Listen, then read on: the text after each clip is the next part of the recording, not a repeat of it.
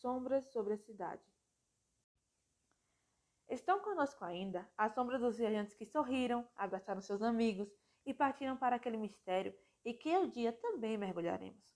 Até daqui a alguns dias, as sombras das criaturas que foram ceifadas enquanto estavam cheias de planos e vivacidade escurecerão os nossos pensamentos. Onde houver uma cabeça humana, ali estará presente, no meio das preocupações individuais, o espanto que esses dois desastres desencadearam. Todos nós somos seres vaidosos dessa era de progresso e brincamos quando vamos viajar de avião com um parente que de olhos arregalados nos diz: Por que, que você não toma o noturno, hein? Você disse que quer ganhar tempo, mas vai ter que dormir em alguma parte. Então durma no trem e amanhã faça o negócio que você tiver que fazer quando sair da estação. Quando nos dizem essas coisas, costumamos caçoar. Mas você é medroso mesmo, hein? Eu não tenho medo nenhum de andar de avião, faço isso há muitos anos. Olhe, aqui para os meus hábitos, tomar um avião ou ônibus já é quase a mesma coisa. O pior é que a morte leva quem tem medo e quem não tem nenhuma bravura, nenhuma naturalidade, tem poder sobre ela, é claro. Quando chegar o terrível momento em que no aeroplano todos, dependendo da pouca coisa que naquele instante pode significar projeção além do limite da vida humana, a nuvem que podia ter passado, tocada pelo vento, mas não passou. A árvore cujos galhos poderiam ser menos altos, mas que se espamava no alto do morro como mão diabólica, posta para atingir o avião que se perdia na cegueira do nevoeiro branco. Todos, tenham ele medos ou não tenham, entrem ou não em pânico, terão seu fim. Deixarão sua vida em meio, suas conversas por fazer, negócios por terminar, amores por realizar. Não terá adiantado guardar calma, porque de repente tudo acabou. Estive hoje vendo no jornal uma fotografia que exprimia como nenhuma a insegurança da vida de qualquer um.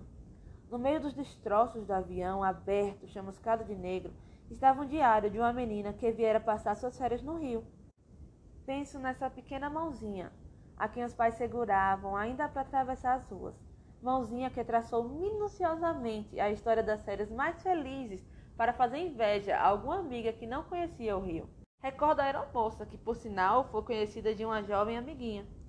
Ela vira chegar de Buenos Aires, contando os episódios da alfândega rosada de emoção. Para a moça que observava, ela era privilegiada entre todas as jovens.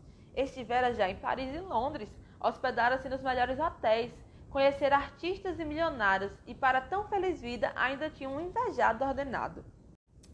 Dentro do avião, que se debatia cegas na escuridão, e o popular aviador, que também despertava o ciúme entre os moços cariocas. Fazia parte de uma equipe de amigos alegres e brincalhões. Quando não estava em serviço, festejava a vida com uma tenacidade que parecia já ser um presságio escondido no coração. Quantos rapazes não invejaram o sucesso que o aviador tinha com as pequenas de Copacabana?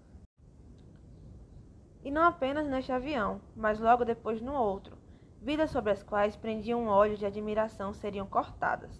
Entre elas, Salgado Filho, ainda moço, cheio de energia, homem que fora duas vezes ministro de Estado, uma criatura justamente que acreditava como ninguém na aviação civil, da qual foram um dos maiores incentivadores, aquele cujo nome viera como candidato a governador do Rio Grande, aquela existência feliz em seu lar e amplamente prestigiada no cenário público, teria também seu termo num desastre tremendo. Principalmente, duas ideias nos vêm trazidas pelo noticiário dessas duas catástrofes. A primeira é que, por mais que nos enfeitemos com as galas da superioridade, a aviação ainda se mostra desgraçadamente atrasada, desde que o destino dos aviões ainda está irremediavelmente ligado à condição do tempo, com suas nebulosidades e tempestades.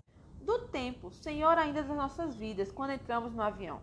A segunda é uma velha consideração sobre os felizes, sobre os que nos deslumbram com seus prestígios e suas aventuras a menina cujo diário era pequeno para conter suas descobertas e alegrias, a aeromoça, anjo radiante, beleza e mocidade, reinando pelos ares entre passageiros, em paisagens de neve ou por céus azuis e calmos. A pequena que dançava ontem no Estoril, mas hoje estava tomando sorvete com suas amigas em Copacabana. E o aviador, que para certas moças tinha muito herói de romance, bonito, despreocupado, vivendo gostosamente sua vida. Por último, o homem que era candidato a governador do seu estado. Todas essas criaturas, uma em grau menor em ambiente de família, outras nos meios por, por onde andassem, e finalmente o senador Salgado Filho, em âmbito nacional, eram pessoas invejadas. Suas vidas luziam como verdadeiras visões daquilo que tantas outras cobiçavam doloridamente. Era um modelo de triunfo pessoal, cada qual do seu modo. A segunda consideração sobre esses desastres traz uma espécie de reconciliação entre os insatisfeitos com sua apagada existência.